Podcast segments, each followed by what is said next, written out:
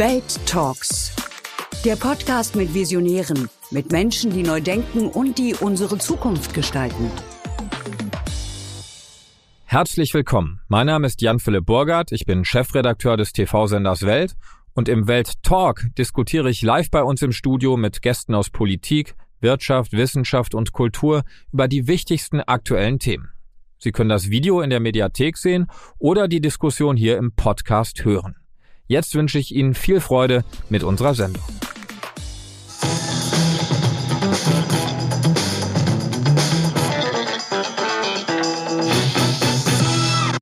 Wie teuer wird die Energiekrise? Reicht das Entlastungspaket aus? Und drohen soziale Unruhen?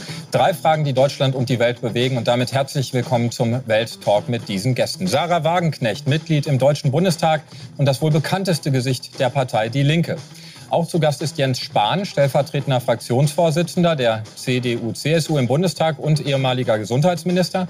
Außerdem begrüßen wir sehr herzlich Anton Hofreiter, den Vorsitzenden des Europaausschusses im Bundestag von Bündnis 90 Die Grünen. Deutschland leidet unter explodierenden Energiepreisen. Experten warnen vor einem Blackout in diesem Winter, einem Stromausfall im ganzen Land.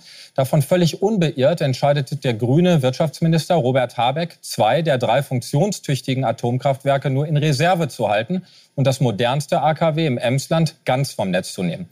Herr Hofreiter, 72 Prozent der Deutschen sprechen sich laut einer Umfrage, die wir selber hier vom Nachrichtensender erhoben haben, für einen Weiterbetrieb der Atomkraftwerke aus, sogar bis zum Jahr 2024. Warum stellt Ihr grüner Wirtschaftsminister die Befindlichkeit der grünen Basis über das Wohl des Landes? Es geht nicht um die Befindlichkeit der grünen Basis, sondern es geht erstens darum, dass diese Atomkraftwerke, nachdem die Regierung Merkel den Ausstieg und Wiedereinstieg und Ausstieg beschlossen hat, was Milliarden gekostet hat, seit Jahren nicht gewartet worden sind. Des Weiteren geht es darum, dass unklar ist, wo die Brennelemente herkommen. Des Weiteren geht es darum, dass im Nuklearbereich wir überhaupt keine Sanktionen haben gegen die russische Nuklearwirtschaft. Und gerade der Nuklearbereich, der ist wo der gesamte demokratische Westen am stärksten abhängig ist von Russland, weil wir nämlich 50 Prozent sozusagen hat da Russland Anteil. Das ist noch schlimmer als wie beim Gas, wie beim Erdöl und beim Erdgas. Aber jetzt geht es ja gerade nicht um einen permanenten Weiterbetrieb, sondern erstmal um einen Streckbetrieb. Und Sie haben die Sicherheit angesprochen. Der TÜV sagt ja, die seien sicher. Ich spreche überhaupt gar nichts gegen einen Weiterbetrieb, zumindest mal bis, sagen wir, ins Frühjahr des kommenden Jahres. Die werden ja auch weiter betrieben, wenn sie benötigt werden, also wenn der Strom abgenommen wird. Das Problematische beim Strommarkt ist ja, manche Leute ja glauben, je mehr Strom man da reinpumpt, sozusagen, desto billiger wird's. Das ist aber nicht so, weil der Strommarkt so nicht funktioniert. Der funktioniert nach dem Merit-Order-Prinzip. Und das heißt, dass das teuerste Kraftwerk den Strompreis bestimmt. Das sind im Moment die Gaskraftwerke. Deswegen muss man insgesamt den gesamten Strommarkt reformieren, damit die Leute endlich vom wirklich billigen Strom, nicht von den erneuerbaren Energien profitieren können. Ich höre hier schon Widerspruch. Na, es sind jetzt gleich schon mehrere auch falsche Informationen einfach dabei gewesen. Nur mal für die Frage der Kernkraftwerke in den westlichen Ländern, in Demokratien, übernimmt mittlerweile die Orenco, die übrigens auch in Deutschland produziert, vollständig äh, die Produktion von Brennelementen. Also diese Saga, die Sie seit Monaten erzählen, dass wir abhängig werden von russischen Uran- oder Brennelementen, ist einfach Quatsch. Stimmt nicht. Wird sogar in Deutschland produziert. Viel wichtiger ist aber was anderes. Wir sind in einer echten Energienot. Die Marktpreise zeigen ja, sind hoch. Markt funktioniert. Wenn was knapp ist, ist es teuer. Strom ist knapp. Wir haben über Monate gehört, auch von den Grünen, wir hätten kein Stromproblem in Deutschland. Das ist eine der größten Fehleinschätzungen auch in dieser Krise, die sich gerade böse rächt. Und so einer Zeit in der Krise muss man doch dann alles tun, um möglichst viel Strom zu produzieren. Heißt bei den Kohlekraftwerken ja ans Netz nehmen. Bis jetzt sind übrigens gerade mal zwei neu ans Netz. Faktisch nichts, trotz aller Gesetzesänderungen wegen bürokratischer Vorgaben, Biogas zu nutzen, aber eben auch die drei Kernkraftwerke. Ähm, und das Verrückte ist ja jetzt an der Lösung, die Herr Habeck vorschlägt. Wir machen weiter die Sicherheitsüberprüfung. Bis jetzt wurde ja immer behauptet, die kann man nicht sicher halten. Doch, kann man, sonst könnte man sie ja nicht in die Reserve nehmen. Wir zahlen weiter für das Personal, und dafür, dass die Kernkraftwerke im Grunde so vorgehalten werden, als würden sie produzieren. Das Gesetz muss geändert werden. Also all das, was uns über Wochen erzählt wurde, was nicht gehen würde, geht nun auf, mal, auf einmal, aber es wird kein Strom produziert. Und das ist ja nur wirklich der größte Unsinn von allem, äh, die Kernkraftwerke so zu stellen, als könnten sie Strom produzieren, rechtlich, faktisch, personell, aber dann diesen Strom nicht zu nutzen. Letzter Punkt, weil auch das einfach so nicht stimmt der äh, Preis auf dem Strommarkt, ja, wird immer bestimmt von dem jeweils teuersten Kraftwerk. Aber umso mehr andere Energieerzeugung Sie reinholen, umso öfter wird, das wird ja im regelmäßigen Takt der Preis ermittelt, umso öfter wird der Preis ermittelt werden können, ohne dass Gaskraftwerke benötigt werden. Es mag Stunden geben, ja, in denen das Gaskraftwerk das den Preis setzt, aber umso mehr andere Energie Sie produzieren, desto häufiger gibt es eben Stunden, in denen nicht Gas den Preis setzt für den Strompreis. Und deswegen ja, mehr Angebot reduziert den Preis und würde vielen Menschen, die gerade unter hohen Preisen ächzen, helfen. Kommen wir noch mal konkret auf die Entscheidung von Herrn Habeck. Heute Nachmittag wurde bekannt, dass der Betreiber von ISA 2, Preußen Elektra, einen Betrieb in der Notfallreserve für technisch nicht machbar hält und das Bundeswirtschaftsministerium darüber auch schon im August informiert hat. Also Herr Habeck wusste offenbar, dass ein Hoch- und Runterfahren der Kernkraftwerke technisch gar nicht möglich ist. Wieso entscheidet der Minister denn dann trotzdem so? Weil es halt technisch schon möglich ist, nämlich Sie können Atomkraftwerke hoch und runter fahren. Sie können es nicht so schnell machen wie bei Gaskraftwerken. Das sieht man gerade in Frankreich.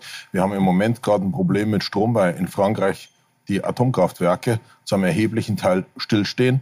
Und wie gesagt, einiges von dem, was gerade gesagt worden ist, stimmt halt einfach nicht. Also Sie widersprechen jetzt dem Chef von Preußen Elektra, der sich ja eigentlich damit auskennen müsste, ob man es hoch und runter fahren kann. So der hat natürlich ein total hohes Interesse sozusagen, das so nicht zu machen, weil die Atomkraftwerke sind abgeschrieben und der verdient unglaublich viel Geld damit, wenn er in den automatischen Streckbetrieb kommt. Und wenn die Frage davon ist, wenn wir das Angebot benötigen, dann laufen die Atomkraftwerke. Und wie gesagt, ein Punkt ist, was Sie gesagt haben, dass wir nicht abhängig davon sind. Entgegen sozusagen allen Regelungen ist der Slowakei eine Ausnahmegenehmigung erteilt worden nach Ausbruch des Ukraine-Kriegs, dass da per Flugzeug extra sozusagen aus Russland Brennelemente eingeflogen worden sind. Wie gesagt, über das redet man alles. Weil jetzt gerade brauchen wir ja keine ja, Brennelemente. Denn? Weil, weil, in, und wie gesagt, weil dort russische Kraftwerke stehen. In Deutschland stehen westliche Kernkraftwerke. Ja, aber die, die Slowakei, keine, Sie haben vorher gesagt, zum Westen, Problem, die Slowakei gehört zur Europäischen Problem, Union und so weiter. und, so weiter. Um und wie gesagt, ich verstehe überhaupt nicht Ihr Problem. Nämlich die Regelung ist, dass die Atomkraftwerke laufen, wenn wir den Strom benötigen. Wir benötigen und wie gesagt, warum die Lage so schwierig ist, das hat verdammt viel mit der Energiepolitik zu tun, die Sie die fünf, letzten 15 Jahre gemacht haben. Jetzt machen wir Sie den wir mal gleich. Beschlossen. Sie haben den Kohleausstieg beschlossen. Das ist immer der letzte Ausflug, haben, der noch bleibt. Den Kohleausstieg, Sie haben den Kohleausstieg beschlossen. Gegen den Willen der Grünen haben wir den Kohleausstieg Sie haben keine Leitungen gebaut. Das hat Ilse Aigner sogar zugegeben. Sie haben den Ausbau der Windkraft sabotiert. Sie haben den Ausbau der Solarenergie gedeckelt. Die, die Vergangenheitsbewältigung ja, machen wir gleich noch, Herr ja, Hofreiter. Jetzt lassen wir erstmal Frau Wagenknecht zu Wort kommen. Ganz kurz den letzten Satz. Die einzige relevante Energieinfrastruktur, die Sie gebaut haben, war Nord Stream 2. Das heißt, Sie haben die das heimische Energie gedeckelt und haben für nichts anderes gesagt. Da, da muss ich jetzt Herr Nein, aber ich möchte jetzt ja schon auch mal was sagen, weil ich finde, das ist wirklich... Also ich meine, teilweise ist das ja auch eine Pseudodebatte. Also wir haben hier drei Atomkraftwerke, die produzieren zurzeit zwischen 6 und 7 Prozent des Stromverbrauchs. Also wenn Sie suggerieren, dass wir am Ende kein Gaskraftwerk am Netz haben und dadurch die Preise sinken würden, das ist absurd. Zeitweise. Im, im Winter genau werden wir im Winter werden wir wahrscheinlich Gaskraftwerke dran haben. Ich glaube auch, dass wir uns in eine Sackgasse Sackgasse manövriert haben, wo dann auch die Atomkraftwerke weiterlaufen werden, weil sich niemand leisten kann, dass die, die Wirtschaft und die Haushalte Blackout haben. Ja, also insoweit wird es, was, wird es wahrscheinlich ohnehin darauf hinauslaufen. Die Frage ist ja nur, wie sinnvoll diese ganze Energiepolitik ist. Weil ich meine, es war ja mal, auch die Grünen haben das ja mal begriffen, eigentlich die einzige Brückentechnologie, die wirklich sinnvoll ist, ist Gas. Gas kann man relativ gut hoch und runter regeln. Da kann man erneuerbare Energien ausbauen. Und wenn aber eben es dunkel ist und der Wind nicht weht, und das ist nun mal gar nicht so selten in Deutschland, früher haben wir da manchmal Atomstrom aus Frankreich importiert, das wird nicht mehr so gehen. Da hat man oder hatte man mal den Plan, Gas einzusetzen. So, jetzt haben Sie also die tolle Idee gehabt, mit unserem wichtigsten Energielieferanten einen Wirtschaftskrieg anzufangen und im Ergebnis sind die Gaspreise explodiert. Und damit Sie mir nicht gleich damit kommen, also ich halte diesen Ukraine-Krieg für verbrecherisch. Ich bin auch der Meinung, dass man alles dafür tun muss, dass er endet. Ich bin nur nicht überzeugt, dass wir diesen Krieg irgendwie einen Tag früher beenden, wenn wir unsere Wirtschaft ruinieren und die deutsche Industrie, auch äh, die gesamte deutsche Wirtschaft als eine wichtigste Existenzbedingung gibt es dafür, gab es dafür billige Energie. Wenn die wegfällt, wenn das billige Gas wegfällt auf Dauer, und das, so sieht's ja danach aus, dann wird Deutschland eine unglaubliche Deindustrialisierung erleben. Es werden massenhaft Unternehmen pleite gehen. Und dann nützen die drei Atomkraftwerke am Ende, werden daran nichts ändern, ob die weiterlaufen oder nicht. Es ist ein gewisses Risiko, weil sie tatsächlich jetzt über Jahre nicht so gewartet wurden. Aber ganz egal, wie, ob die weiterlaufen oder nicht. Ich finde, das Kernproblem ist doch ein dafür, anderes. Wären, um, um einmal noch bei der konkreten Frage zu bleiben, wären Sie denn für einen Streckbetrieb, ja oder nein? Ich bin dafür, dass wir mit Russland, auch wenn uns das schwerfällt und auch wenn ich das nicht schön finde, darüber verhandeln, die Energielieferungen wieder aufzunehmen, egal über welche Pipeline. Und wenn das erfolgreich ist, dann müssen wir über die Atomkraftwerke nicht mehr nachdenken. Und wenn das nicht erfolgreich ist, sind Sie dann Dann werden wir sie wahrscheinlich deshalb brauchen, weil sonst äh, in Deutschland nicht genug Strom da sein wird im Winter. Also das kann man ja relativ an einer Hand abzählen. Ich meine, die Erneuerbaren können uns durch den Winter, es sei denn, es ist wirklich ein Wahnsinnswind ständig und aber normalerweise können sie uns uns nicht über den Winter retten. Und wie gesagt, wir haben früher immer Strom importiert, auch Kohlestrom aus Polen. Das wird alles nicht mehr so einfach möglich sein. Deswegen würde ich prognostizieren, wenn man diese verrückte Politik weiterführt, die wir zurzeit haben, werden die Atomkraftwerke vermutlich weiter laufen. Aber der Preis wird trotzdem extrem hoch sein und der wird äh, das ist ja auch das Problem. Herr Habeck, Sie haben, äh, Entschuldigung, Herr Hofreiter, Sie haben gerade ähm, ja so nonchalant gesagt, ja, es gibt ja eine Regel am Strommarkt äh, und die ist auch so, die ist aber auch völlig bescheuert. Warum können andere Länder ihre Strompreise deckeln? Warum können andere Länder die wahnsinnigen Gewinne, die da gemacht werden, schon längst abschöpfen? Frankreich hat eine Regel von Februar 22 bis Februar 23 steigt, steigt der Strompreis um vier Prozent und der ist schon sowieso viel niedriger als der deutsche. So und Sie verhandeln jetzt irgendwie noch mit Brüssel, ob man da irgendwas hinkriegt. Aber jeden Tag werden die Verbraucher abgezockt. Jeden Tag leiden die Unternehmen, solange der Strompreis so extrem hoch ist. Längst hätte man das ändern müssen. 50 Milliarden zusätzliche Gewinne werden zurzeit am deutschen Strommarkt eingefahren von den Produzenten, die halt nicht mit Gas produzieren. Und was, ich finde, das muss man endlich ändern. Das, das wollen wir gleich nochmal vertiefen. Genau, und deswegen soll es ja einen Strompreisdeckel geben. Im ja, Idealfall aber leider noch gar nicht wissen, wie der aussehen Idealfall soll. europäisch, weil nämlich das effizienter ist, wenn man es europäisch macht. Aber wenn es europäisch nicht gelingt, dann machen wir es national. Aber die anderen machen es schon. Und deshalb werden wir die Übergewinne abschöpfen. Genau das ist geplant. Herr Hofreiter, wir wollen noch einmal kurz über diese Entscheidung von Herrn Habeck äh, sprechen. Die Wirtschaftsweise äh, Veronika Grimm, die ja den Minister berät, die hält das für die schlechteste aller Lösungen. Ist Herr Habeck beratungsresistent und haben die Grünen gar kein schlechtes Gewissen gegenüber den Menschen, die jetzt jeden Euro umdrehen müssen, dass der Strompreis nicht sinkt?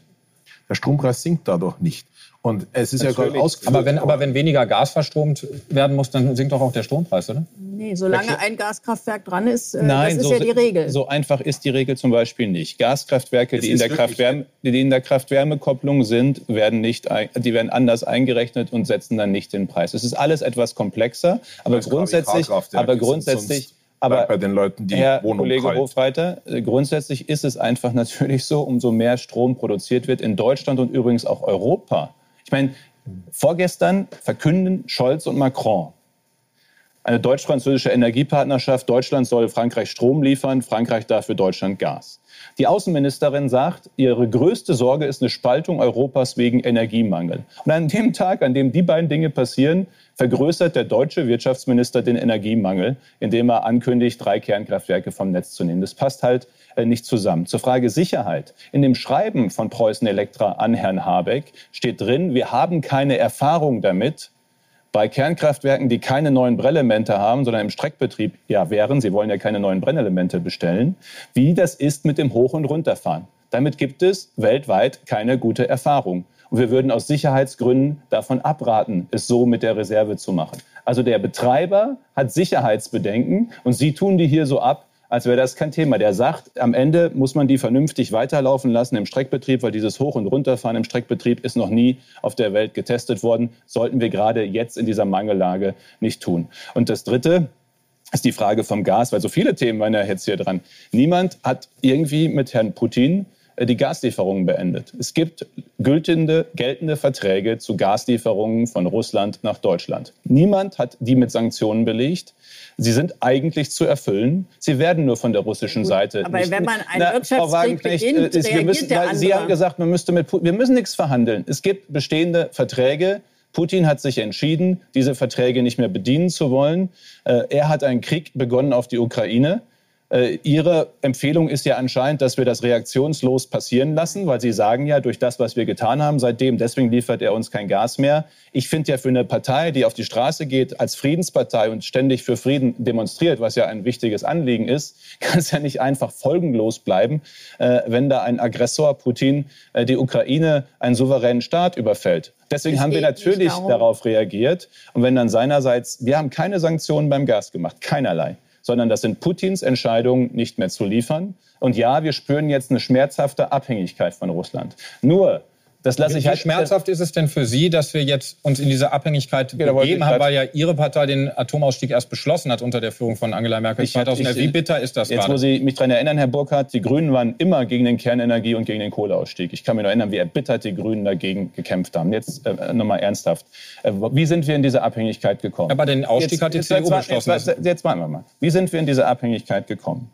Äh, das ist ja nichts, was irgendwie in den letzten drei Jahren passiert ist. Nord Stream 1 Regierung Schröder, Fischer, Trittin hat begonnen, äh, damals diesen Vertrag zu unterzeichnen. Äh, wir haben das fortgesetzt, ja, weil wir als Industrieland gleichzeitig aus Kohle und Kernenergie aussteigen. Und ich habe nicht wahrgenommen, dass Herr äh, Hofreiter einmal gesagt hätte, bitte bleibt bei den Kohlekraftwerken. Das war relativ breiter Konsens in Deutschland. Jeder wusste, wenn ich aus Kohle und Kernenergie aussteige als Industrieland und bei Erneuerbaren eben nicht ständig der Wind weht und die Speichertechnologie noch nicht so weit ist, brauche ich Gas als Brückentechnologie. Deswegen steht im Koalitionsvertrag der Ampel, wir brauchen neue Gaskraftwerke, Dezember letzten Jahres. Also auch die, der Weg wäre in noch mehr Abhängigkeit von günstigem russischen Gas gewesen. Deswegen akzeptiere ich den Vorwurf, äh, dass auch wir ja diesen langfristigen Folgen dieser starken Abhängigkeit zu wenig in ihren Risiken in den Blick genommen haben. Aber ich akzeptiere nicht, dass das irgendwie hier nach dem Motto läuft, das war die Union und wir alle haben nichts damit zu tun. Äh, die einzige Partei, die im Bund da nicht regiert hat, äh, ist die Linkspartei, was, äh, glaube ich, ganz gut war für die Gesamtentwicklung. Aber alle anderen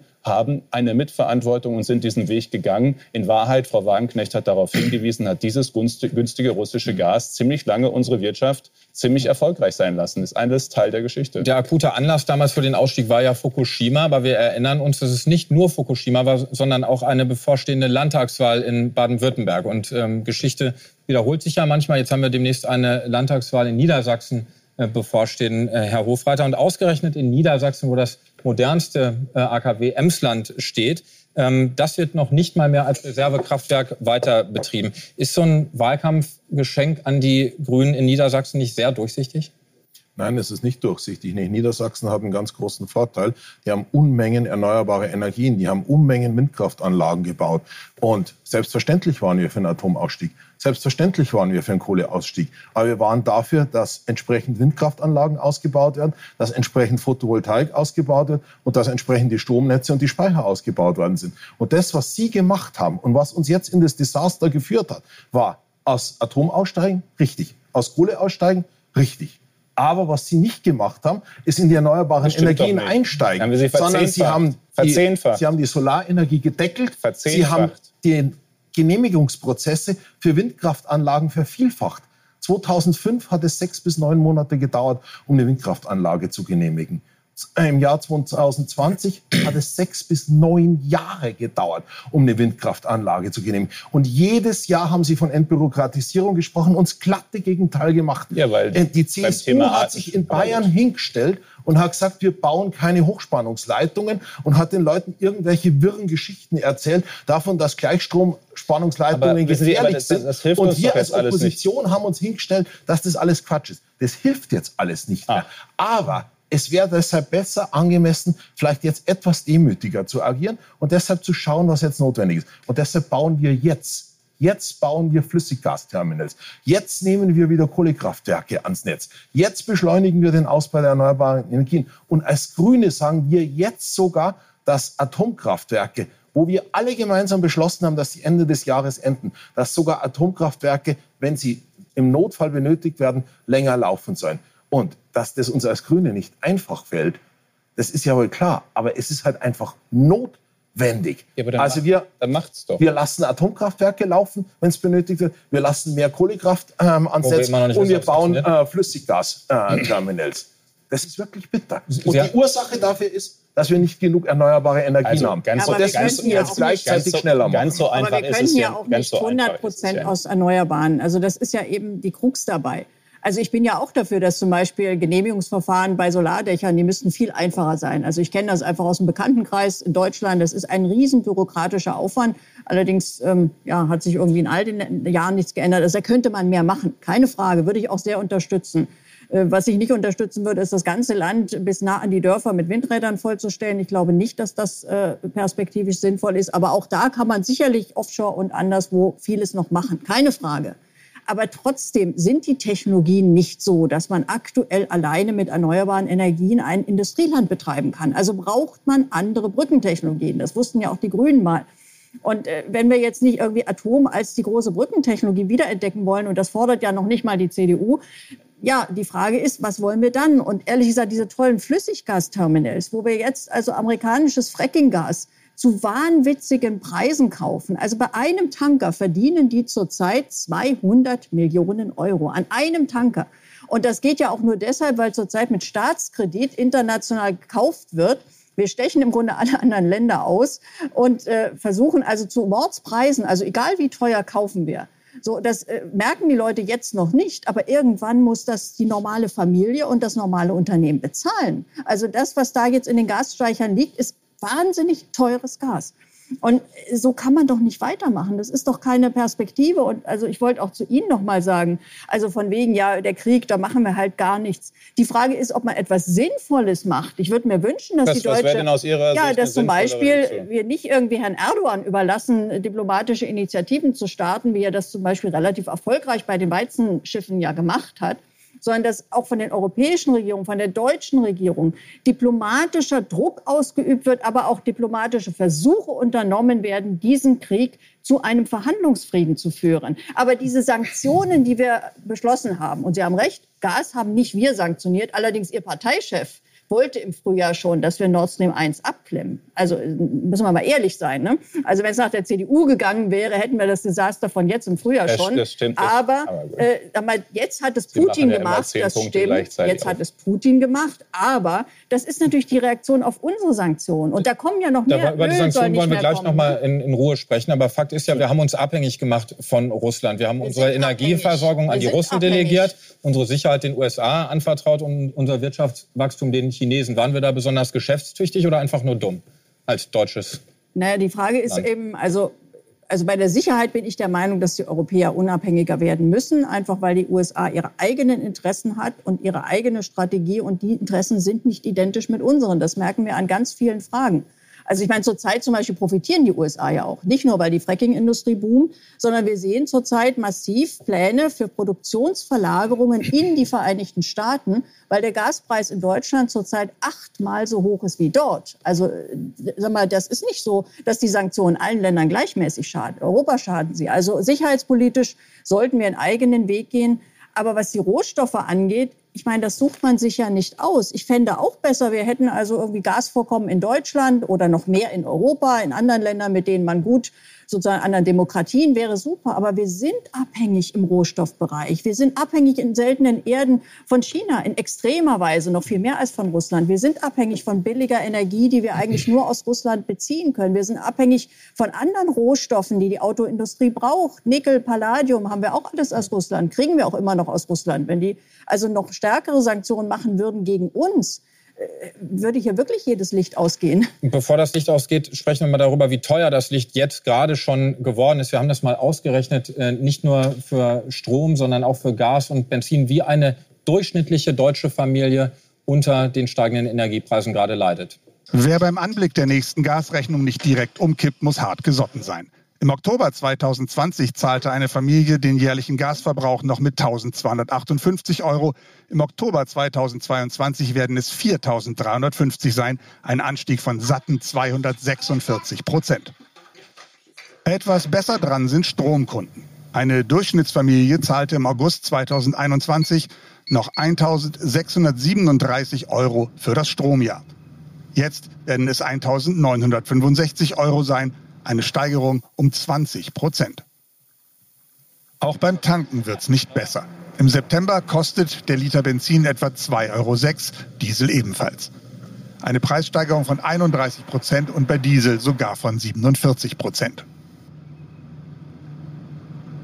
Ja, Frau Wagenknecht, wir sehen es, die Kosten steigen. Die Bundesregierung reagiert mit einem dritten Entlastungspaket äh, in einem Umfang von 65 Milliarden Euro. Da müsste die Linke doch eigentlich Beifall klatschen, oder? Also es gibt natürlich in dem Paket Dinge, die sinnvoll sind. Also nachdem man die Rentner und Studenten völlig vergessen hatte, ist es natürlich gut, dass sie jetzt etwas bekommen. Und natürlich ist es auch sinnvoll, das Kindergeld zu erhöhen oder einen einmaligen Heizkostenzuschuss für Wohngeldempfänger. Das will ich nicht in Abrede stellen. Nur zum Beispiel da fängt es schon an. Wohngeldempfänger sind 1,5 Prozent der Bevölkerung. Was machen die 98,5 Prozent, die kein Wohngeld kriegen? Die kriegen nichts. Und klar sind da noch mehr Dinge angekündigt, auch fürs nächste Jahr. Aber vieles sind auch ziemlich vage Versprechungen, ziemlich wolkige Ankündigungen. Selbst die Summe ist nicht korrekt. Im Haushalt eingestellt für dieses und nächstes Jahr sind 32 Milliarden. Also ist die Hälfte. Und äh, das hat damit zu tun, dass man einfach Buchungen zulasten Dritter schon mal verrechnet hat. Also beim Nachfolger des 9-Euro-Tickets hat man schon mal verrechnet, was die Länder zahlen. Man hat aber die Länder noch nicht gefragt. Also das ist ja kühne Rechnungsführung. Äh, auch bei anderen Dingen, Strompreisbremse steht völlig in den Sternen, wie die wird und wer da wirklich zahlen wird und in welcher Höhe. Also insoweit, es sind sinnvolle Dinge, aber sie reichen nicht. Das ist noch nicht mal ein Tropfen auf den heißen Stein. Wir haben ja gerade die Summen gehört welche Familie soll das bezahlen können? Das ist Wahnsinn. Und das geht ja weiter. Das wird ja im nächsten Jahr weiter steigen, wenn man die Politik nicht verändert.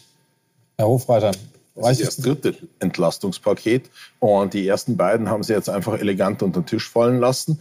Ähm, die ist ja dadurch nicht ungeschehen gemacht, sondern die gibt es ja weiterhin. Und selbstverständlich ja sozusagen wird man weiter agieren müssen. Man muss sich zum Beispiel ähm, um den Gasmarkt äh, kümmern und man muss jetzt entsprechend äh, die Strompreisbremse umsetzen. Das muss halt schlichtweg jetzt gemacht werden und das wird gemacht werden. Und ich meine, einfach immer nur zu sagen, ja, viel Schönes drin, aber es reicht nicht. Das ist halt auch so ein bisschen billig und vor allem noch dazu von einer Partei, die gern vollkommen unterschlägt, woher das Ganze ja kommt. Es wird ja gern so getan, gerade auch von Ihnen und von der AfD, als wenn es eine bewusste Entscheidung der Bundesregierung wäre.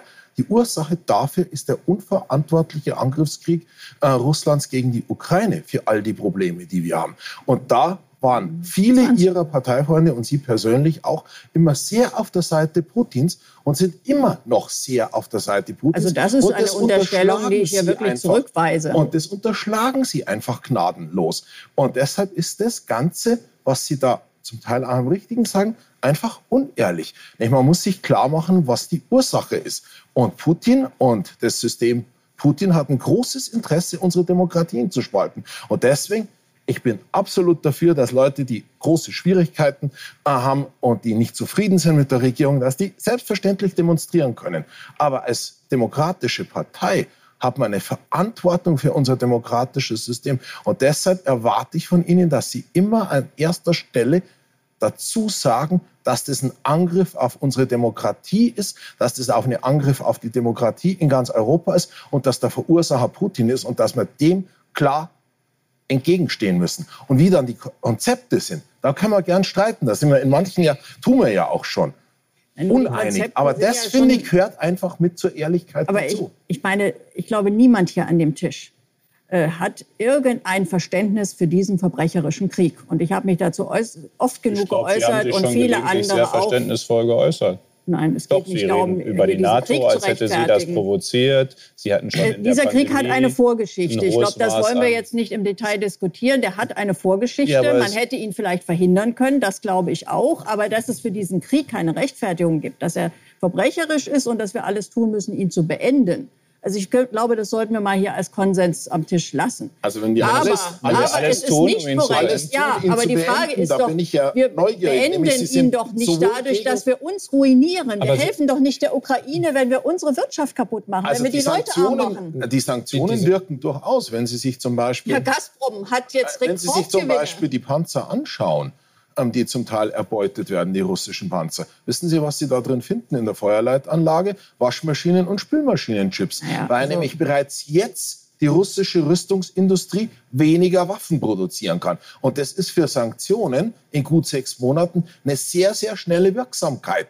Also und wie gesagt, einfach nur zu sagen, ja, wir tun alles und dann alle Vorschläge abzutun. Keine eigenen Vorschläge zu haben, Natürlich. als wie wir sollen mit Putin reden. Scholz und Macron sind die ganze, haben die ganze Zeit mit Putin geredet. Es nein, hilft haben, halt bloß nein, nichts, es gibt, wenn man es geht mit um Stärke dagegen hält. Und zur Stärke sozusagen gehört Unterstützung der Ukraine, humanitär und finanziell. Wir haben, gehört wir dazu, Sanktionen zu machen und gehört dazu, die Ukraine militärisch Aber diese wir sprechen gleich nochmal über die Sanktionen. Die wir haben doch einen Punkt, will ich schon noch sagen. Also wenn Sie sagen, die tragen irgendwie dazu bei, den Krieg zu beenden.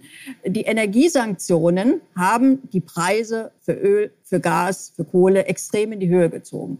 Gazprom hat jetzt in einem Halbjahr, im ersten Halbjahr 2022, mehr verdient als im ganzen letzten Jahr. Die, die Staatseinnahmen die sprudeln. Die, die Wirtschaftskraft Russlands so, sinkt ja, Frau Wagenknecht. Es ist gerade heute ja, ja. ein Papier enthüllt worden aus dem Kreml, äh, ja, was besagt, also, dass im kommenden Jahr die Wirtschaftsleistung um 8,4 Prozent ja, unter der Leistung des vergangenen Jahres sein wird. Das zeigt ja schon, dass es kein Leistung sinnloser Sanktionskrieg doch, ist, wie Sie es gesagt haben, doch, sondern es ist ja schmerzhaft für Russland. hat es keine Auswirkungen auf diesen Krieg. Das ist ja doch. das, was es haben soll. Die russische und Rüstungsproduktion da wird ja viel, also Pfeifen im Walde gemacht. Ich sehe, dass der Rubel stark ist, dass die russischen Einnahmen stark sind. Und ja, es ist für die russische Wirtschaft ein Problem, wenn sie die Halbleiter, die sie bisher bekommen haben, nicht mehr von uns kriegen. Sie werden sie aber in Zukunft von China bekommen. Wir wollen jetzt einmal über die nicht. deutsche Wirtschaft noch mal sprechen, weil wir da Ganz vorhin... kurz, das stimmt ja, nicht. China liefert die Chips nicht, weil nämlich ein Großteil der Chips in China von westlichen Firmen hergestellt werden und des Weiteren die chinesischen Firmen auch Angst vor Sanktionen haben.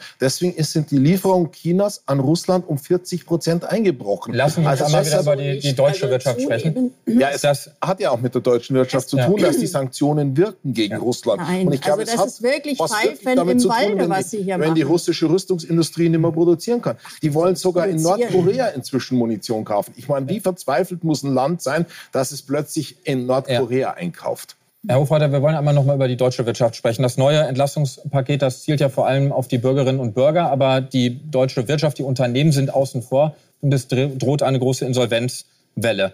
Werden die Unternehmen nicht völlig vergessen? Also die Unternehmen sind erstmal bei der Strompreisbremse nicht außen vor, weil nämlich für kleine und mittelständische Unternehmen der Strompreis, wenn es nicht europäisch gelingt, national gedeckelt werden soll. Und das ist eine der ganz starken Bereiche, die die Unternehmen unter Druck setzen. Und ich habe ja auch schon gesagt, ähm, Gas ist ein weiterer Bereich. Da müssen wir dringend auch noch was machen. Da wird auch, äh, bin ich sehr optimistisch, noch was passieren.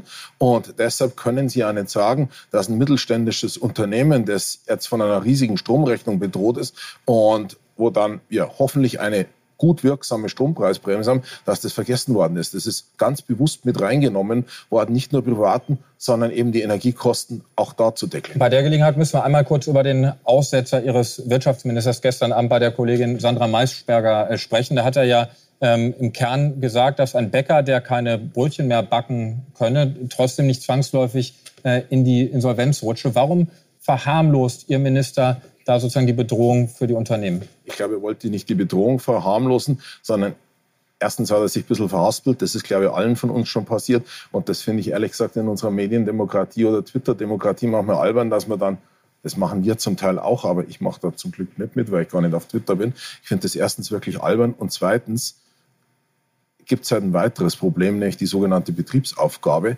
Das heißt, die Leute sehen einfach, es geht vorne und hinten sich nicht mehr auf und geben auf. Und das nennt man dann nicht Insolvenz, sondern Betriebsaufgabe.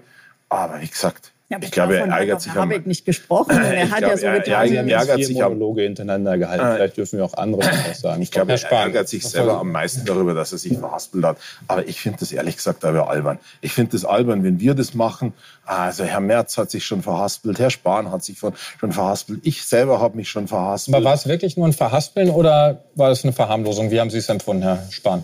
Also mir geht es jetzt gar nicht um den, den Ausschnitt an sich, sondern es geht eher, eher darum, und das, das ist eher, dafür ist das beispielhaft sozusagen, wie wenig diese Situation im Blick ist. Ähm, wir haben im Moment viele Familien, das Beispiel ist ja gerade gezeigt worden, was das äh, gerade macht, die Gasrechnung, die Stromrechnung für viele. Und da geht's, der Fokus ist bei diesem Hilfsprogramm auch sehr stark, bei dem Entlastungsprogramm auf Sozialtransferempfänger. Äh, aber für den Hartz-IV-Empfänger ist die Heizkostenrechnung äh, äh, sozusagen ein durchlaufender Posten, wird vom Staat übernommen. Diejenigen, die gerade wirklich ein Problem haben, weil sie eben überhaupt nicht im Fokus dieser Entlastungsmaßnahmen sind, sind diejenigen, die mit 1800, 2200, 2500 Euro netto ihre Familie ernähren, die arbeiten gehen, ansonsten aber eben keine Sozialleistungen kriegen. Und ich will übrigens auch nicht ein Land sein, in dem wir immer weitere Bevölkerungsgruppen in Sozialbezug nehmen, sondern die sollen die Chance haben, auch von ihrer Hände Arbeit äh, eben ihre Familie ernähren zu können. Und die gehen gerade in die Knie und brauchen dringend Entlastung. Davon ist in dem Paket wenig äh, zu spüren. Welche konkreten Maßnahmen Beispiel, hätten Sie denn dann Beispiel ergriffen? Die größte Lücke in diesem Paket ist das Thema Gaspreis. Also es wird alles Mögliche adressiert, nur das drängendste Problem von allem, das Thema Gaspreis nicht. Vorschlag wäre eben für, 75, für 75, gesagt, für 75 ist ja richtig. Ja, es muss halt nur vorm Winter passieren. Ich meine, die Leute gehen jetzt in den Winter hinein, kriegen die Abschlagszahlungen, kriegen gesagt, wir machen vielleicht noch was, aber es ist so teuer, dass wir noch nicht genau wissen, was wir machen. Ja, klar, es ist teuer, aber es ist deswegen teuer, irgendeiner zahlt es immer, weil es dann die Menschen mit kleinem und mittlerem Einkommen äh, zahlen. Zum Beispiel ein Gasgrundbedarf, 75 Prozent des äh, Vorjahresverbrauches zu 12 Cent. Das andere Thema äh, sind die Unternehmen. Die energieintensiven Unternehmen sind zwar im Blick, aber mit Programmen, die überhaupt nicht funktionieren. Bis jetzt sind wenige tausend Euro überhaupt abgerufen und da hat Frau Wagenknecht äh, recht.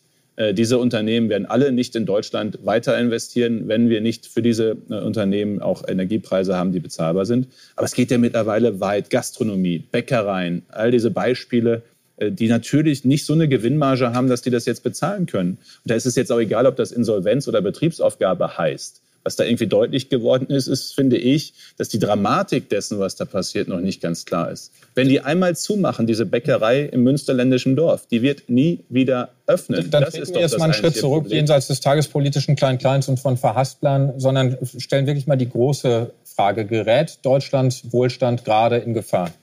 Ja, selbstverständlich ja. ist Deutschlands Wohlstand in Gefahr. Denn Sie dürfen nicht vergessen, dass wir über die letzten Jahre uns ein Modell zugelegt haben, wo wir bei der einen Diktatur, nämlich Russland, billig Energie eingekauft haben, daraus schöne Produkte hergestellt haben und einen erheblichen Teil dieser schönen Produkte in die andere Diktatur, nämlich nach China verkauft haben. Das war ein äußerst schwieriges Wohlstandsmodell, äh, in das man Deutschland in den letzten Jahren reingelockt hat unter anderem hat man nachhaltige Sachen wie die Solarindustrie außer Landes getrieben. Und jetzt müssen wir innerhalb kürzester Zeit versuchen, ein entsprechend neues Modell zu finden, das nachhaltig ist, das funktioniert, äh, das langfristig Wohlstand generiert und das bemüht sich die Regierung jetzt seit wenigen Monaten, das hinzukriegen. Und wir sind da viele Schritte vorangekommen. Wie Herr Scholz heute äh, gesagt haben, wir haben Probleme gelöst in der Regierung, von der die Opposition noch nicht einmal gemerkt hat, dass Welches? sie überhaupt auf. Ja, aber ich meine, das heißt doch, dass Sie jetzt vorschlagen, Welches also dass wir nur noch mit lupenreinen De Demokratien Handel treiben. Oder wie habe ich das zu verstehen? Da frage ich mich allerdings, warum Ihr Wirtschaftsminister als erstes nach Katar gereist ist und da tiefe Bücklinge gemacht hat. Aber vor, sondern ich schlage naja, doch, Sie haben doch gesagt, dass wir da also diese Diktaturen, die ich auch nicht sympathisch ich, finde. Ich äh, äh, die Konsequenz daraus ist, dass wir diversifizieren. Aber Zum Beispiel, dass wir Energie nicht nur oder überwiegend in Russland kaufen. Nicht, wir hätten auch schon früher mal ein LNG-Terminal bauen Ja, aber warum ähm, ist denn einfach nur viel teurer? Und wir hätten sozusagen warum auch stärker zusammenarbeiten können mit anderen Ländern. Es war halt einfach das Allereinfachste und Billigste. Wir kaufen die Energie in Russland ja. und wir kauf, verkaufen sozusagen nach China. Das war wir wollen uns ja bemühen, auch Gemeinsamkeiten zu finden. Herr Spahn, wenn ich das kurz fragen darf, weil Frau Wagenknecht so gerne von Russland spricht, auch Ihr äh, CDU-Kollege, der Ministerpräsident von Sachsen, Herr Kretschmer, findet ja, dass man die Tür zu Russland nicht zumachen sollte. Er sagte vor ein paar Tagen wörtlich, mit Blick auf das russische Gas, natürlich brauchen wir es. Ein Ende des Krieges soll die Chance eröffnen, zum Gashandel mit Russland zurückzukehren. Bröckelt da in der CDU gerade die Solidarität mit der Ukraine? Nein, äh, weil ein Krieg aus unserer Sicht nur enden kann durch äh, Verhandlungen, die nicht einseitig diktiert werden. Das ist ja das, was äh, die Kriegslösung für, von Frau Wagenknecht und ihren Kollegen ist, sozusagen Putin einseitig die Bedingungen diktieren Nein, zu lassen, damit endlich Ruhe ist. Es damit, geht um einen damit, damit, damit Wladimir Putin in Verhandlungen geht und bereit ist zu Kompromissen, muss er ja erstmal merken, dass er gezwungen ist zum Kompromiss. Und das merkt er nur militärisch, deswegen Waffenlieferung, und das merkt er nur durch Wirtschaftssanktionen, sonst gibt es ja keine Verhandlungen. Die Frage ist ja, und die werden wir auch bei Gelegenheit diskutieren müssen, was ist eigentlich mit Russland nach Kriegsende und nach Putin? Also Aussagen, nie wieder irgendwas mit Russland, egal wie es sich entwickelt, die würde ich empfehlen, aus heutiger Sicht nicht zu machen. Das Aber bei Herrn Kretschmer klingt es ja schon ein bisschen das anders. Ist, das ne? ist auch nicht klug äh, äh aus, aus einer längeren äh, geostrategischen, geostrategischen so, Sicht. Aber jetzt geht es erstmal darum, und darauf sollten wir uns konzentrieren, dem ukrainischen tapferen Volk zu helfen mit Waffenlieferungen äh, Wirtschaftssanktionen, um Putin zu Verhandlungen zu zwingen, die nicht einseitig diktiert werden können. Ich will aber, noch eins, will aber jetzt nur eins sagen, weil es ja viele Themen war. Wie kommen wir raus aus der Abhängigkeit? Natürlich äh, nicht, indem wir gar nicht mehr mit anderen Ländern handeln, aber dann doch vielleicht vermehrt mit unseren westlichen demokratischen Partnern. Und dann verstehe ich zum Beispiel nicht, dass ein Freihandelsabkommen mit Kanada, CETA, äh, abgekürzt, wir nicht endlich im Deutschen Bundestag ratifizieren. Selbst Winfried Ketschmann, der Ministerpräsident von Baden-Württemberg, der Grüne, sagt, äh, wer Gas in Katar kaufen kann, der wird doch wohl noch mit dem Kanada, das so wahrscheinlich das diverseste Land äh, äh, der Welt ist, noch Handel treiben können. Und trotzdem schafft es diese Koalition seit Monaten nicht, auch als Signal an die Welt, wir haben verstanden, wir wollen diversifizieren, ein Handelsabkommen mit Kanada im Deutschen Bundestag zu beschließen. Wir brauchen Handel. Es gibt wenige andere Länder in Europa, die so sehr davon abhängig sind, Produkte in die Welt zu verkaufen. Und da ist eben freier Handel äh, für uns einfach mit das Wichtigste, was es geben kann für das künftige Geschäftsmodell, vor allem auch mit unseren demokratischen Bündnispartnern. Werfen wir einmal einen Blick darauf, was die Menschen in Deutschland wollen angesichts der aktuellen Situation.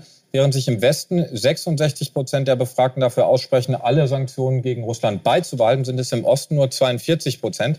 Frau Wagenknecht, warum sind die Menschen im Osten pro-russisch oder eher pro-russisch eingestellt. Wie erklären Sie sich das? Ich halte schon den Begriff für falsch. Also wenn man bei Sanktionen zu dem Schluss kommt, dass sie uns mehr schaden als Russland, was ja nicht heißt, dass sie gar nicht Russland schaden, aber sie zumindest äh, außenpolitisch, außenwirtschaftlich schaden sie zurzeit kaum. Aber uns schaden sie massiv. Und deswegen ist es natürlich eine rationale Erwägung zu sagen, also so ein Wirtschaftskrieg ruiniert uns, der ruiniert unser Land, der ruiniert unsere Industrie, der ruiniert unseren Wohlstand. Und äh, es geht ja auch gar nicht um alle Sanktionen. Also ich habe überhaupt nichts dagegen. Im Gegenteil, das finde ich völlig in Ordnung, dass wir russische Oligarchen, soweit man das überhaupt nachvollziehen kann, wenn es ihnen gehört, äh, dass man denen die Villen und die Yachten wegnimmt. Also äh, da, äh, das ist sicherlich auch nicht das Kernthema. Aber wie gesagt, diese, dieser Energiewirtschaftskrieg, den wir entfacht haben und der natürlich zu russischen Reaktionen führt, der aber auch eigene, ich meine, Ende des Jahres wollen wir aufhören, russisches Öl zu importieren. Auch dafür gibt es noch nicht wirklich Ersatz, zumindest nicht zu bezahlbaren Preisen. Also Kohle haben wir ein Embargo, auch die Kohlepreise gehen hoch. Jetzt haben wir ja wieder Kohlekraftwerke. Äh, das sind ja alles Prozesse, und auch in der Industrie, also in vielen Bereichen ist ja Kohle immer noch äh, ein relevanter Rohstoff. Also wenn man den Preis hochtreibt, macht man, äh, schraubt man an der Kostenspirale. Und das alles macht das Leben der Menschen immer schwerer. Und deswegen gehen auch immer mehr Menschen auf die Straße, jetzt gerade am Montag im Osten. Und unsere Reporter haben sich da bei der Montagsdemo mal umgehört. Wir schauen uns das mal an. Die Existenz, die auf dem Spiel steht für alle Menschen. Egal, kann ich mir Lebensmittel noch leisten, kann ich mir noch Wasser leisten. Meine Mutti hat letztens so große Angst gehabt, dass sie gedacht hat, sie muss noch einen Nebenjob annehmen, um halt ja, die Energiepreise zu bezahlen. Wir fachen hier einen Krieg an. Wir unterstützen die Ukraine mit Waffen. Warum? Muss das sein? Hätte man nicht mit Putin irgendwie versuchen können zu reden? Wir sind äh, dafür, dass die Sanktionen aufhören äh, gegen äh, gegen die Russen, damit äh, und auch Nord Stream 2 wieder aufgemacht wird, damit wir genügend äh, Wärme haben im Winter und uns äh, auch vor allen Dingen die ganzen Betriebe, dass die nicht pleite, pleite gehen. Also ich glaube, sonst kommt ja auf uns eine Insolvenzwelle zu. Langsam mache ich mir Sorgen um meine Familie. Mir geht es eigentlich nur um meine Familie, die durch den Winter zu bringen. Strom, Gaserhöhung, das keine Lohnerhöhung, aber trotzdem alles teurer wird. Also wie das die Leute noch bezahlen sollen. Wir sind hier, weil wir die Politik der deutschen Regierung für nicht mehr tragfähig halten. Herr Hofreiter, wenn Sie das hören, bekommen Sie da Angst vor sozialen Unruhen in Deutschland? Nein, ich bekomme keine Angst vor sozialen Unruhen, weil wir von Seiten der Koalition entsprechend inzwischen mit dem dritten Unterstützungspaket für die Menschen den Menschen helfen. Da wird auch noch mehr kommen. Wovor ich mir wirklich Sorgen mache, ist, wenn ich hier höre, dass de facto eins zu eins russische Propaganda wiedergegeben oh, wird, jetzt nämlich, das dass, die, dass die Sanktionen uns mehr schaden als der russischen Wirtschaft. Das stimmt einfach nicht. Das ist einfach schlichtweg eine Falschbehauptung nämlich die russische Wirtschaft ist in großen Schwierigkeiten und so weiter und so fort. Aber lassen Sie uns jetzt, lassen Sie uns jetzt einmal bei den Menschen in Deutschland bleiben. Ja, Herr Spahn, man muss sozusagen haben Sie die Befürchtung, dass es soziale Unruhen geben könnte? Der, der Bundeskanzler hat gesagt, ich mache mir große Sorgen. Äh, er spricht von sozialem Sprengstoff. Die Außenministerin hat sehr früh schon von möglichen Volksaufständen äh, gewarnt. Teilen Sie diese Also ich halte erstmal grundsätzlich gar nichts davon, wenn eine Regierung äh, sich in solchen Szenarien ergeht, sondern sie sollte alles tun, sie zu vermeiden. Äh, und das heißt vor allem eben Zusammenhalt äh, zu stärken. Äh, Zusammenhalt stärken passiert übrigens auch durch Debatte und Diskussion. Deswegen muss man ja, müssen ja wahrnehmen miteinander, dass im, im Land es äh, unterschiedliche Positionen gibt. Und die einen gehen demonstrieren, das ist auch völlig okay. Äh, aber es gibt übrigens auch eine große Mehrheit, die es anders sieht. Man muss ein bisschen aufpassen, dass man Demonstrationen nicht am Ende für die Mehrheit äh, äh, dann auch hält. Kenne ich auch noch von ein paar anderen Themen aus den, letzten, aus den letzten Jahren. Es ist wichtig, dass wir aber darüber reden, dass wir über die Argumente und die Nöte, und es ist ja sehr klar geworden in dem Beitrag, dass da einfach ganz konkret die Sorge ist, kann ich meine Gasrechnung, kann ich meine Stromrechnung noch bezahlen, dass wir darüber reden und dass eine Regierung eben auch Lösungen, Entscheidungen, Macht anbietet, die eine Sicherheit geben jetzt für den Winter. Und das ist einfach das, was das Entlastungspaket nicht leistet. Beim Strompreis wird gesagt, es kommt vielleicht eine Strompreisbremse, keiner weiß wann, wie hoch, kann kein Haushalt mit planen. Die Menschen wissen nicht, was sie erwartet. Beim Nein, Gas, bei, nicht, dass sie vielleicht es kommt, steht sondern beim, es heißt, entweder kommt sie europäisch und wenn nicht europäisch, kommt sie naja, national. Die Wahrheit ist aber, dass die Ampel noch gar nicht weiß, was sie überhaupt grad, genau will. aber ich finde, man Frau, muss doch... Sagen wir mal, Frau Wagenknecht, ich weiß ja nicht, wie Sie das in der Linksfraktion so handhaben, aber wenn der eine dem anderen zuhört, macht man es doch andersrum dann auch so, dass der andere dem anderen oder die andere zuhört, oder nicht? Ich weiß ja nicht, wie ich Sie dachte, da so... Sie wären fertig, Entschuldigung. So. Haben Sie schon öfter gedacht heute. äh, aber unabhängig, äh, unabhängig davon ähm, ist das eine Thema das Thema Strompreis, das andere Thema ist äh, der Gaspreis. Das sind die beiden Dinge, die halt viele, ob jetzt den Bäcker, den kleinen Gastronomen, die kleinen Betriebe, mittelständische Betriebe oder die viele Bürgerinnen und Bürger einfach umtreiben. Äh, und da zu sagen, ja, wir werden nicht alles ausgleichen können. Wir haben auch einen Wohlstand. Wir verlieren jeden Tag gerade Wohlstand. Das ist einfach so. Deutschland wird jeden Tag ein Stück ärmer, weil wir viel Geld ins Ausland überweisen für Energie. Es ist so. Aber da eben dann konkret zu sagen, für diesen Winter erwartet euch folgender Strompreis, folgender Gaspreis für eine bestimmte Menge und wir geben dadurch Sicherheit, würde schon viel Stress rausnehmen. Aber das ist eben nicht gelungen mit diesem Entlastungspaket, sondern da ist noch sehr vieles im Waage. Herr Hofreiter hat vorhin gesagt, wir müssen den sozialen Zusammenhalt stärken. Frau Wagenknecht, Ihre Partei ruft ja auf, auch an diesen Demonstrationen teilzunehmen. Machen Sie sich da nicht auch ein bisschen, wie soll ich das sagen, schuldig, irgendwie auch die Spaltung der Gesellschaft äh, voranzutreiben? Ähm, das ist ja ein ganz schwieriges Argument. Die Gesellschaft ist ja gespalten. Also es gibt ja durchaus, es gibt die Krisengewinner, die jetzt sogar mehr verdienen. Es gibt diejenigen, denen es super geht. Und es gibt ganz, ganz viele Millionen, die große Mehrheit, die wirklich Angst hat. Richtige Existenzangst. Und ich finde dringend notwendig, dass die Menschen auf die Straße gehen, dass sie protestieren. Weil ich meine, gucken wir uns mal ganz praktisch an. Warum zum Beispiel ist in Frankreich zurzeit der Spritpreis und der Dieselpreis und der Benzinpreis um etwa 40 Cent niedriger als in Deutschland pro Liter. 40 Cent. Ja, der Staat hat ziemlich viel dort gemacht. Er macht das aber auch deshalb, weil er Angst vor einer wieder aufflammenden Gelbwestenbewegung hat. Auch was ich vorhin gesagt habe, dass der Strompreis in Frankreich seit Februar gedeckelt wird. Ich meine, das sind ja alles Beschlüsse, die sehr vernünftig sind. Also jetzt kommt die Ampel auf die langsame Idee, vielleicht mal Strompreisbremse. In anderen Ländern gibt es das schon. Und da, wo es das gibt, das sind überwiegend Länder, wo die Menschen sich stärker wehren. Also wo auch die Regierung mehr Sorge hat, oh, wenn wir jetzt hier nicht auf den sozialen Ausgleich achten und auf die Ausgewogenheit, äh, dann haben wir Massendemonstrationen. Wissen und deswegen, ich wünschte ja, wir hätten eine Regierung, die das von sich aus macht. Dann muss niemand vielleicht auch bei schlechtem Wetter dann auf die Straße gehen. Aber äh, von der Ampel ist das leider nicht zu erwarten. Sie glauben doch nicht im Ernst, dass das Entlastungspaket äh, wegen einem Demonstrationsaufruf von Herrn Pellmann so beschlossen worden ist. Also das glauben Sie jetzt doch Bitte, wirklich Ich habe von nicht. Frankreich und den Gelbwesten glaub, geredet. Das glauben Sie doch Ihr nicht Entlastungspaket ist leider und so klein. Die Entlastungspakete 1, 2 und 3 äh, nähern sich der 100 Milliarden Grenze und ich bin mir sicher, es wird nicht das letzte sein. Und wie ich schon sagte, Sie haben vollkommen recht, Herr Spahn. Es kommt darauf an, dass der Strom bezahlbar bleibt. Deswegen wird es eine Strompreisbremse geben und wir müssen uns ums Gas kümmern. Das habe ich auch schon gesagt. Ähm, und ich bin optimistisch, dass da auch noch was passieren wird. Ja, nur andere Regierungen haben es schon das gemacht. Das Problem ist nur, Frau Wagenknecht, bei Ihnen und übrigens auch bei Vertretern äh, der Rechtspopulisten, da ist ja das Hufeisentheorie, Links- und Ach, Rechtspopulisten. Da, bei Ihnen hat man den Eindruck, dass so eine klammheimliche Freude ist schon da.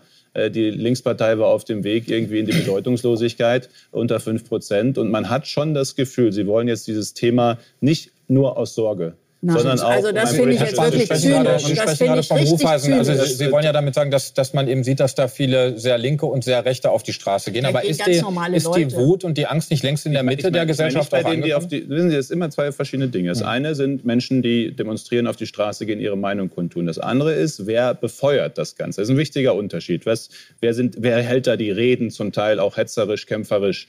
Äh, und das, ja, sind nicht selten die Extremen von links und rechts. Das erleben Sie ja auch in den Bundestagsdebatten, wie sich gerade beim Thema Putin, übrigens auch beim Thema äh, Corona schon vorher äh, und jetzt auch bei diesem Thema diese beiden Extremen sich dann treffen und gemeinsame Sache machen. Das, nicht, das ist doch wenig. Also wir machen keine gemeinsame Sache mit den Rechten. Das ist ja, schauen Sie mal also, auf die Demos, mit wem Sie also da so unterwegs sind. Schauen Sie Nein, einfach mal hin. Wir sind nicht mit Rechten unterwegs. Wir machen natürlich keine Unsere Gesinnungsprüfung, Ende, leider. aber ich muss wirklich sagen, ich finde das ganz perfide, dass man die Menschen, die aus Angst hab, um ihre Zukunft jetzt auf die Straße zwischen, gehen, nein, nein, Frau, oder, ich habe unterschieden zwischen Sorgen den Menschen haben. und denjenigen, ich habe unterschieden zwischen denjenigen, die aus sehr nachvollziehbaren, berechtigten Gründen demonstrieren, ihre Meinung kundtun und ja. denjenigen, die versuchen, daraus ein Süppchen zu kochen. Ja, das ist ein ziemlich, ich, ziemlich ich wäre heilfroh, wenn wir diese Probleme nicht hätten. Also ich, ich meine, das sagen, ist wirklich alles andere. in Theorie auch überhaupt nichts. Aber im Bundestag ist schon auffällig, dass mindestens ein Teil der Linksfraktion und große Teile der Rechtsradikalen, was Putin angeht, sehr ähnlich argumentieren. Na, und es sollte sozusagen den Teil der Linksfraktion... Also wir müssen leider aufhören zu argumentieren, Frau, Frau Wagner. Propaganda gegenüber Gewinnsteuern waren. Und, also unsere ist, Sendezeit ist, ist, leider zu Ende. Ich danke Ihnen aber für das Argumentieren, für die lebendige Diskussion. Äh, wir werden sie fortsetzen, da bin ich mir sicher. Und Ihnen danke ich für Ihr Interesse. Bis zum nächsten Mal beim Welt Talk.